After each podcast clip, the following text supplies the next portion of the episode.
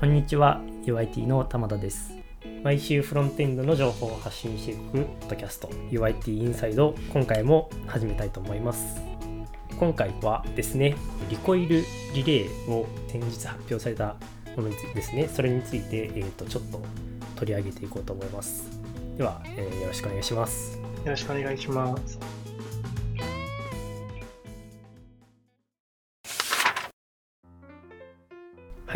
で、えー今回取り上げるリコイルリレーというライブラリなんですけれども、まあ、以前、以前と言ってももう結構前なんですけれども、えーリコイルというライブラリを取り上げたことを覚えてるでしょうか。まあ、それの組み合わせるというか、リコイルと一緒に動くライブラリが、えーリコイルの公式から出たということで、まあ、結構出てからいろいろありましたし、今回、そのリコイル自体についてもちょっと振り返ってみようかなという趣旨なんですけれどもそうですねじゃあリコイルについて軽く振り返りますかはい。えっとそうですねあの確か第49回ですねに、えっと UIT インサイドではえー出来たてほやほやのリコイルについて取り上げたんですけれども結構業務とかでは使われてますか？はい。私が担当している LINE 証券というプロダクトではですね、もうリコイルが 0.0. 点いくつとかそういうバージョンの時からもうプロダクションに投入していて、プロダクション利用はかなり早い。もう日本だと多分1桁とか事例がすれくらいの時からもう使っていると思います。そうですねもう出た当初からかなり注目してましたよねそうですね。自分的にはもう最初見た時から、あ、この API いいなと思って結構愛用するようになりましたね。そうですよね。あの、まあ、リコイルの、なんていうんですかね、詳細とかについては、エピソード49を、あの、もうかなりまとまっているので、聞いてもらうとして、これが出てから、実はもう2年ぐらい経ってるんですよね。そうですねあの、そうですよね。何かこう、使っていく上で良かった点とかあったりしますか？そうですね。やっぱりリコイルの API っていうのがすごくローレベルな感じがするんですよね。つまり、はいはいはい。ベースとなる API が提供されていて、まあ、それを組み合わせて自分なりのステート管理ができるっていう、それが Recoil の結構強いところかなと思ってまして、なので私みたいに結構あれこれと設計するのが好きな人にとっては、まあ、ステート管理をこう手中に収めるみたいな感じで、かなり使い勝手がいいかなというふうに思っています。うんうん。その分だけ、なんか、まあ、ローレベルな API なもんだから、なんか変な使い方をしてしまうと、まあ、いわゆるステート管理の秩序っていうのがですね、なくなってしまうとか、そういう危険性も秘めているライブラリではあるので、まあ、うまく設計を工夫しながら注意して使っていくといいんじゃないかなというふうに思ってます。うちのプロダクトでも今、だからリコイルの設計っていうのは結構頑張っているところですね。おおいいですね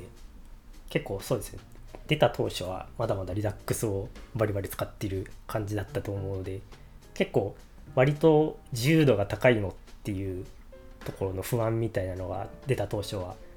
あったかと思うんですけどうんけどまあなんやかんやであれですよねちゃんと使われていますよね、うんそうですね。2年も経ったっていうことで、結構みんなそれぞれのベストプラクティスっていうんですかね。そういうのができてきたんじゃないかなというふうにはちょっと思ってます。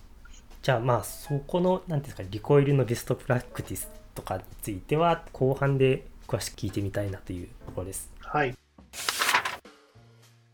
ではリコイルリレー自体について取り上げますね。えっ、とリコイルリレーなんですけれどもまず、まあ、リレーって何ですかっていう話なんですけれどもリレーというのはあれですね、えーといわゆるグラフ QL クライアントになります。で結構あのグラフ QL クライアントでいうと例えばアポロクライアントみたいなのが有名かなと思うんですけれどもあれですねメタ社的にはやっぱりリレーという、えーライブラリを、えー押していて、まあ、そのリレーの、えーとライブラリを Recoil のステートマネジメントに統合するための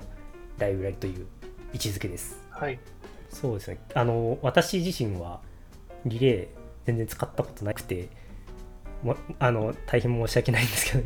あのこれ出てからリレーの API について調べました。まあ、ただリリースブログ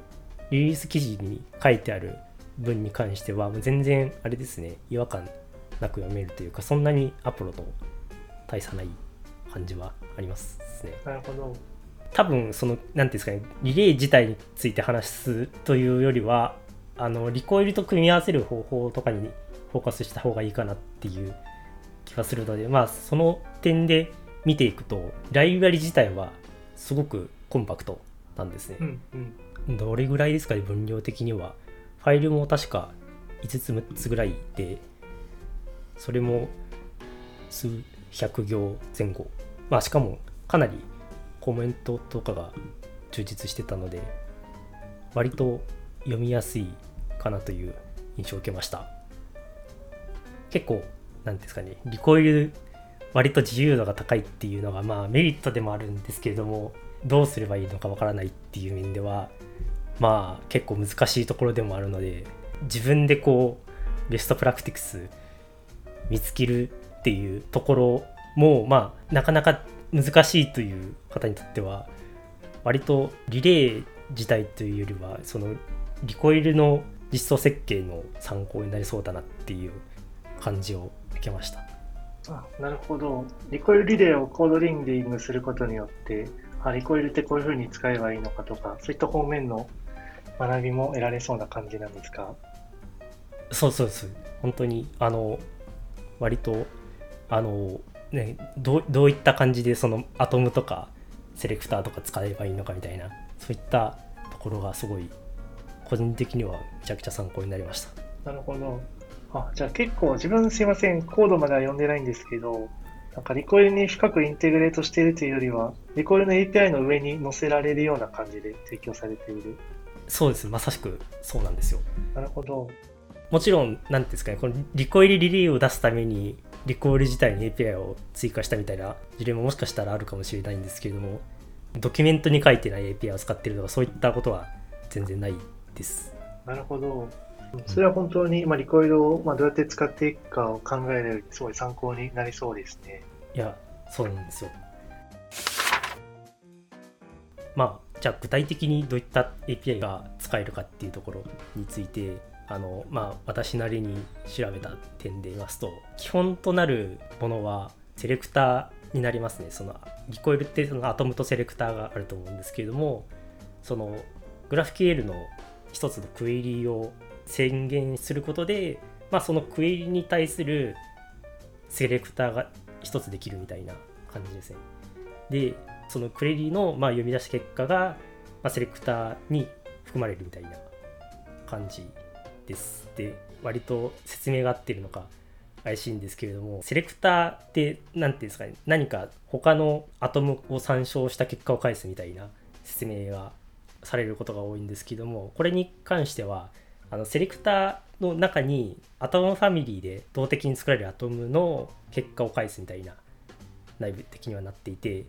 でまあそのアトムってどこからから変えないといけないっ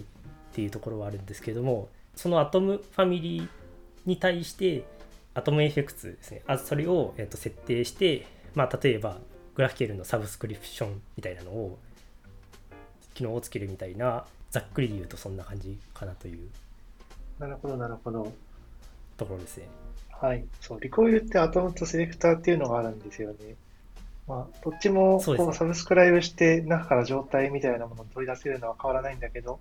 アトムは自分で内部に状態を持っていて、セレクターはなんかよそから、よそのアトムとかから計算して取ってくるみたいな、そういう区別なんですかね、そしたら。そうですね。なんで、割と、あの、最初、リコイルってそういう、最初にアトムを宣言して、まあ、それをなんかこう、いい感じにセレクターで抽象化して返すみたいなうん。イメージであってて、まあ、それはそれで正しい面なんですけれども、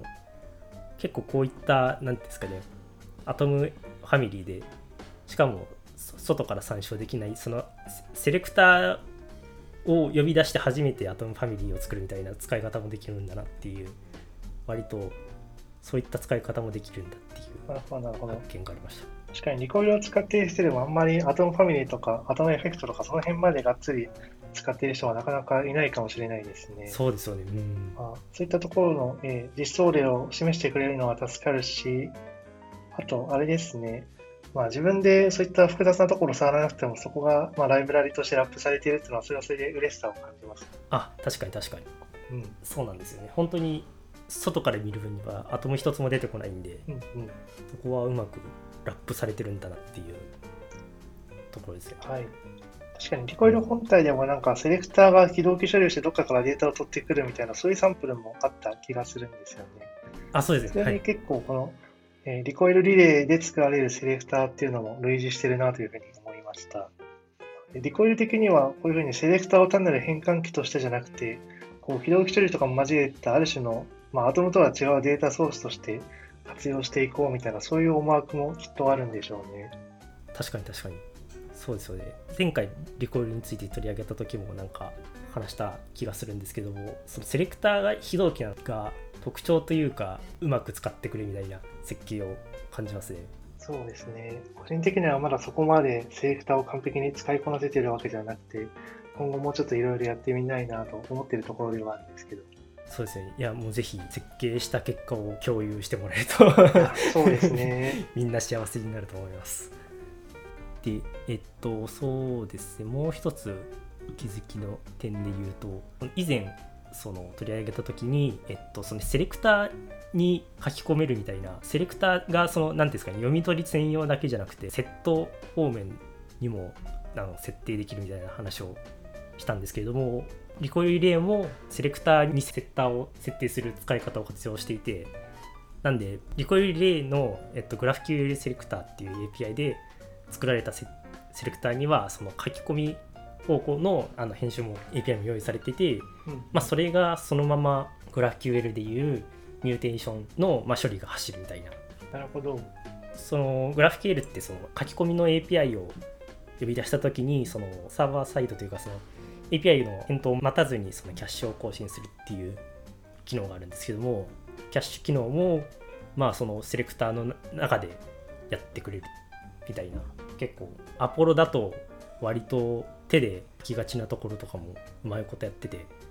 まあ、これは、まあ、どちらかというと、リレーの機能かもしれないんですけども、こういったリコイルの API の活用の仕方があるんだなっていう。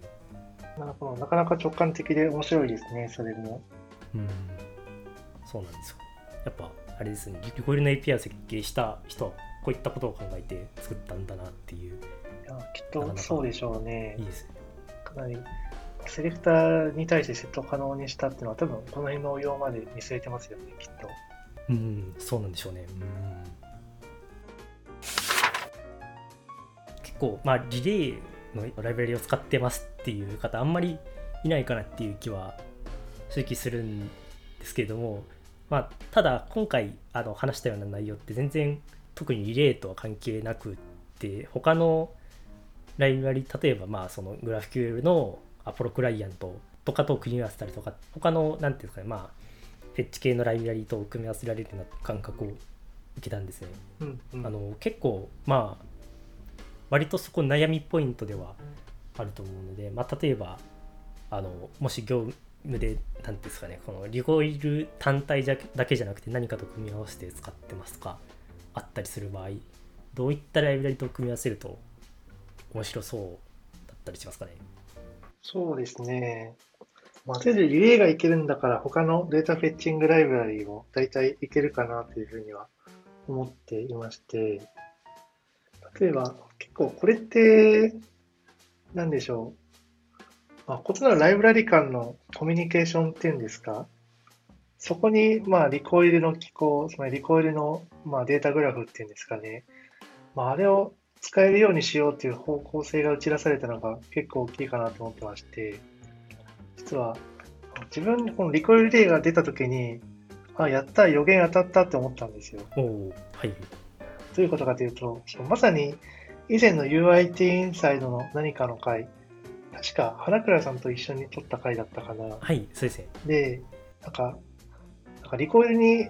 なんかデータフェッチングライブラリのデータ載せたらいいんじゃないって確か言った気がするんですよね。あはいまさしく覚えてたりします？なんかあれですえー、いやただあれですねそのショーノートにも書いてありますねうん副作用ですねはいはいはい。多分そんな話をしたようなそう。だから、本当になんかその通りの方向にこう Recoil が進んでくれて、あ自分の考えたこと間違ってなかったなというふうに思って、ちょっと嬉しかったところではあるんですけど、というのも、この Recoil の上にこのリレーとかそういったもののデータが乗るっていうことは、なんて言うんでしょう、ライブラリ間の、まあ、コミュニケーションですね、そこをスムーズにしてくれる可能性があると思っています。というのも、うん最近の React 向けの API ってなんだかんだで全部フックじゃないですか。はいそうすると、まあ、そのフックからなんか供給されるデータって往々にしてフックの返り値だったりするんですよね。で、そうですよねまあ、それをまあ、例えば、ライブラリ間を連携させたかったら、そのフックの返り値を別のライブラリのフックの引数に突っ込むとか、そういうことも結構やってると思うんですけど、まあ、前々からこれがあんまり効率的じゃないなっていうふうに思ってまして、で、フックの返り値っていうことは、コンポーネントが再レンダリングされないと、その新しい返り値が手に入らないんですよね。だから、本来必要ないのに、ライブラリ間のコミュニケーションのためだけに、コンポーネントが余計に再レンダリングさせられちゃう必要があるんじゃないかっていうふうな、あそんなことを考えていて、だからフックの返り値じゃなくて、リコイルにそのデータを載せることによって、なんかコンポーネントの再レンダリングを返さずに、ライブラリ間のコミュニケーションができるんじゃないかみたいなことを、そう、確か前言ったんですよ。で、リコイルリレーってまさにその方向性なんですよね。多分リレーも、私も正直あんまり API 知らないんですけど、多分フックからそのクエリのデータ返ってきたりすると思うんですけど、それがフックじゃなくて、まあ、リコイルの上に乗っているから、それをまあコンポーネントに実際につなげるところは、まあ、ユーザーが自分でやるし、もしかしたらコンポーネントにつなげるんじゃなくて、そのグラフ QL セレクターのデータを他のセレクターにまあつなげてもいいかもしれない。まあ、そういうふうに一つなんか拡張したというか、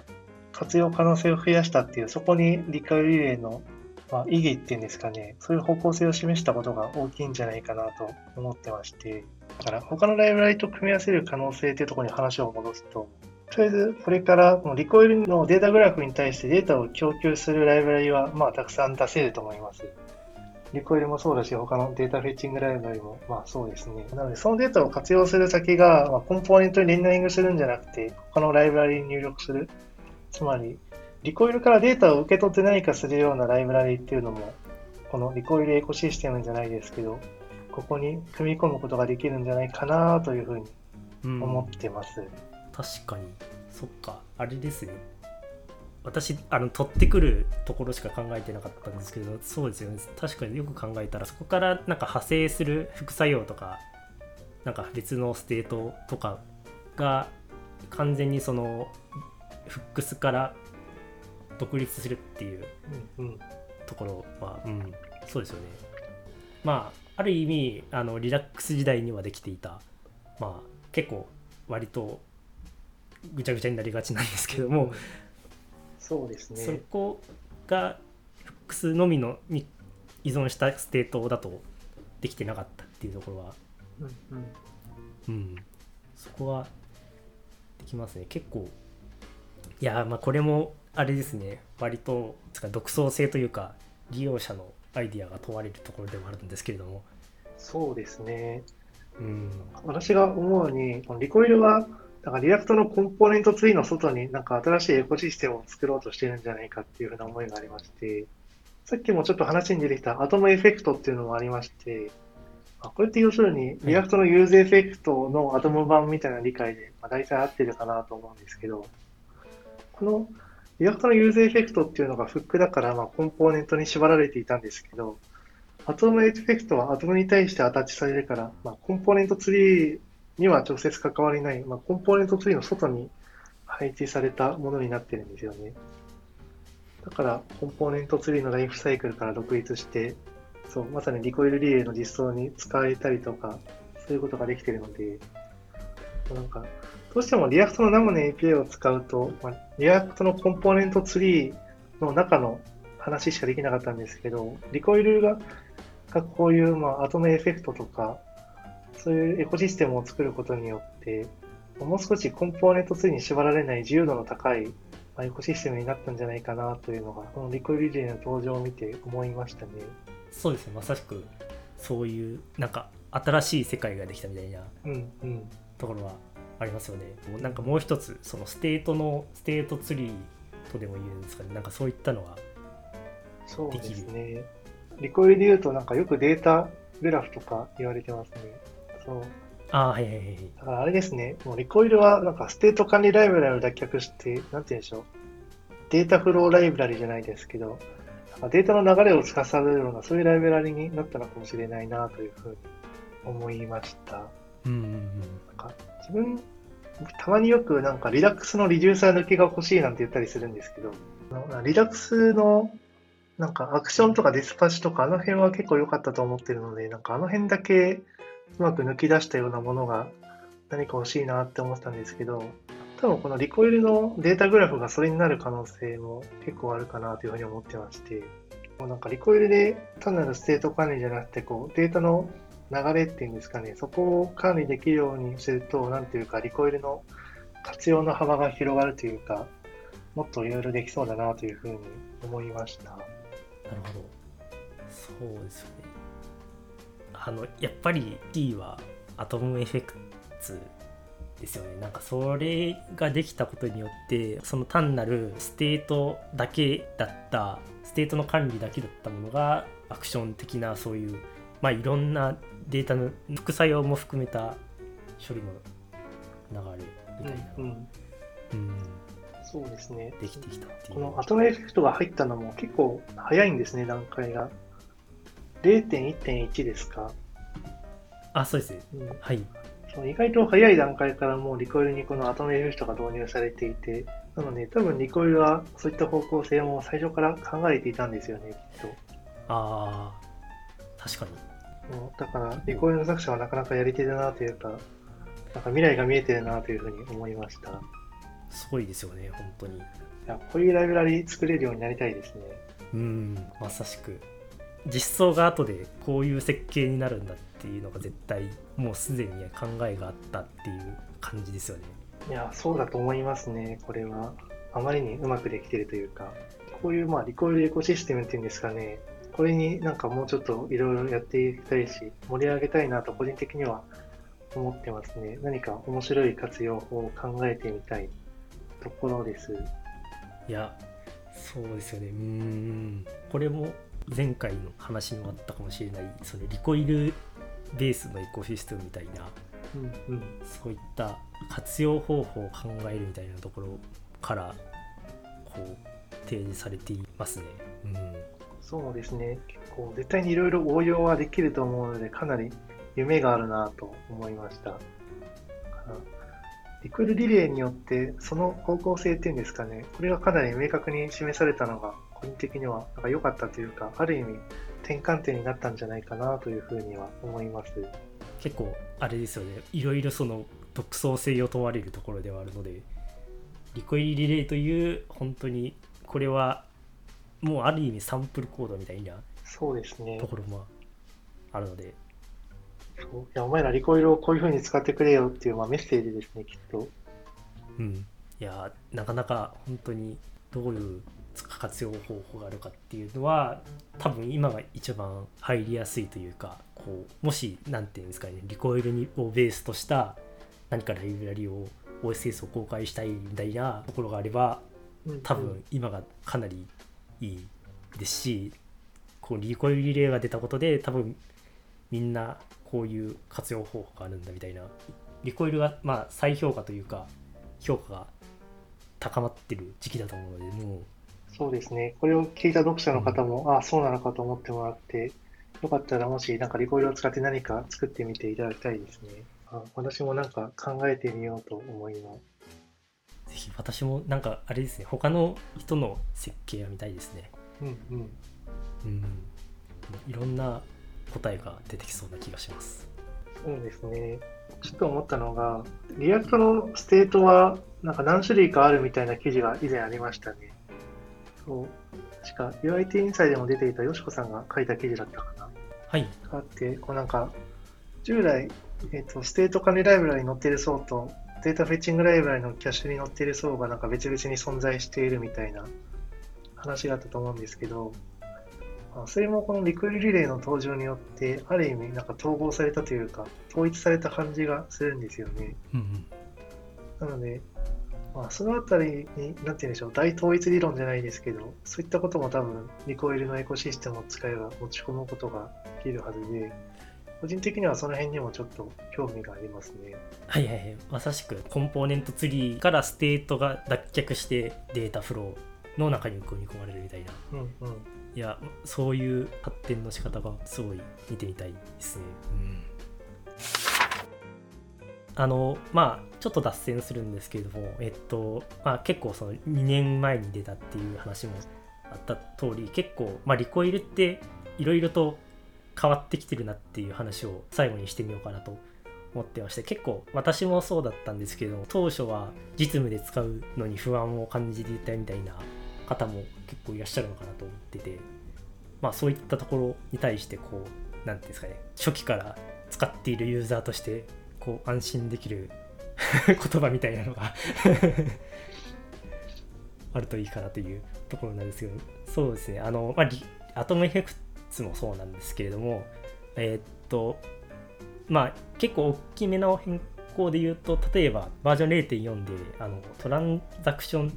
ていうところができたりとかうんうん。機能 API ができたりとかあとしれっとあのコンカレントレンダリングに対応してたりとかそういった着実に進化をしていると思うんですけども実際感覚として周りでリコイルを使ってますよみたいなのってよく聞きますかね？うん、正直よく聞くかというと、そこまで聞く感じではないんですよね、残念なことに。うん特にこうプロダクションで使ってますみたいなことになると、まあ、聞かないわけではないんですけど、そんなもうめちゃくちゃ普及して、あっちでもこっちでもリコイルが使われてますみたいな、そういう状況までは残念ながら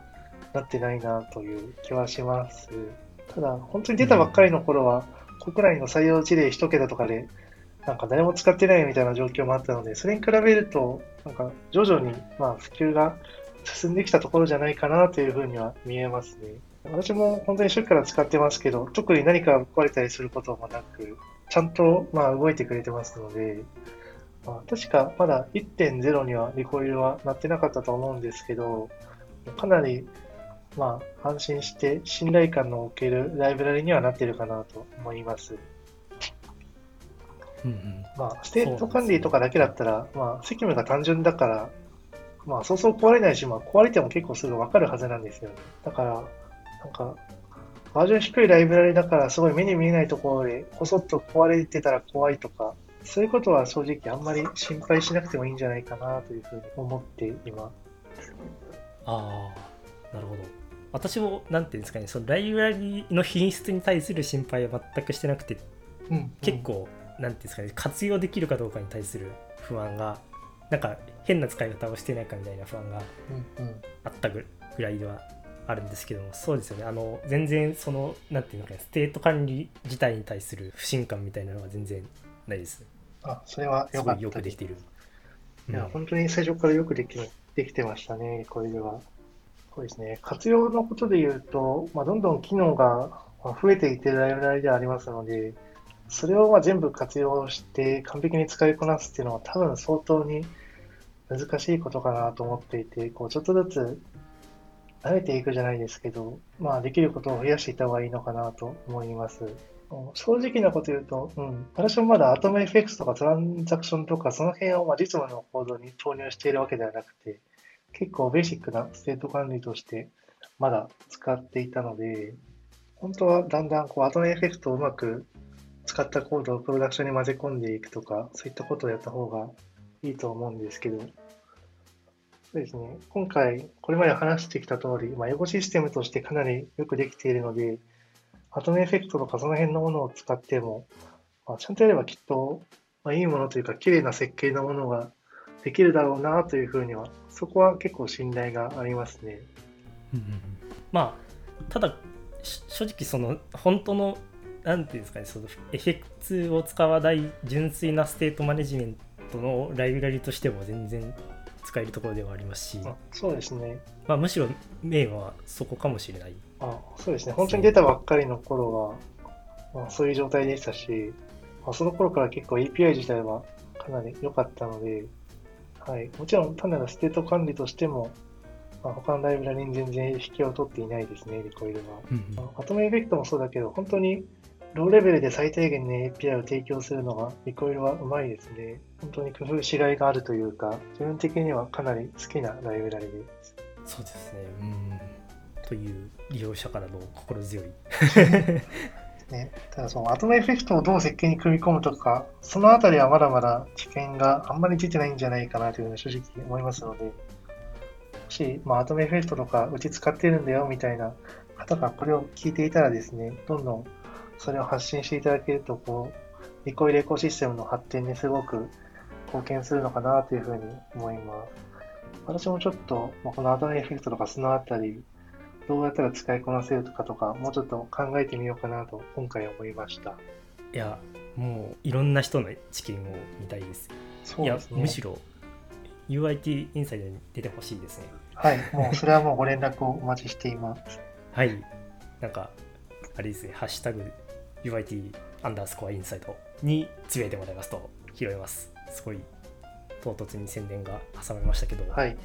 ぜひあのめっちゃ見てるのでぜひ活用してますという方がいましたらおっしゃってください。今回は、えー、牛田さんに、えーリコイルリレーと最近のリコイルの、えーエコシステムについて聞いてきました。LINE のフロントエンド組織 UIT ではこのような技術的なキャッチアップを日々行っております。UIT インサイド以外にも毎週の社内勉強会でフロントエンドの情報交換を行っています。今後も UIT インサイドを通してこのような情報を外部に発信していけたらと思います。最後に現在 LINE 株式会社では新卒中途採用ともに大募集しています。このポッドキャストを聞いて LINE に興味を持たれましたら小ノート一番下にある求人ページからぜひアクセスしてください。それではひよさんありがとうございました。ありがとうございました。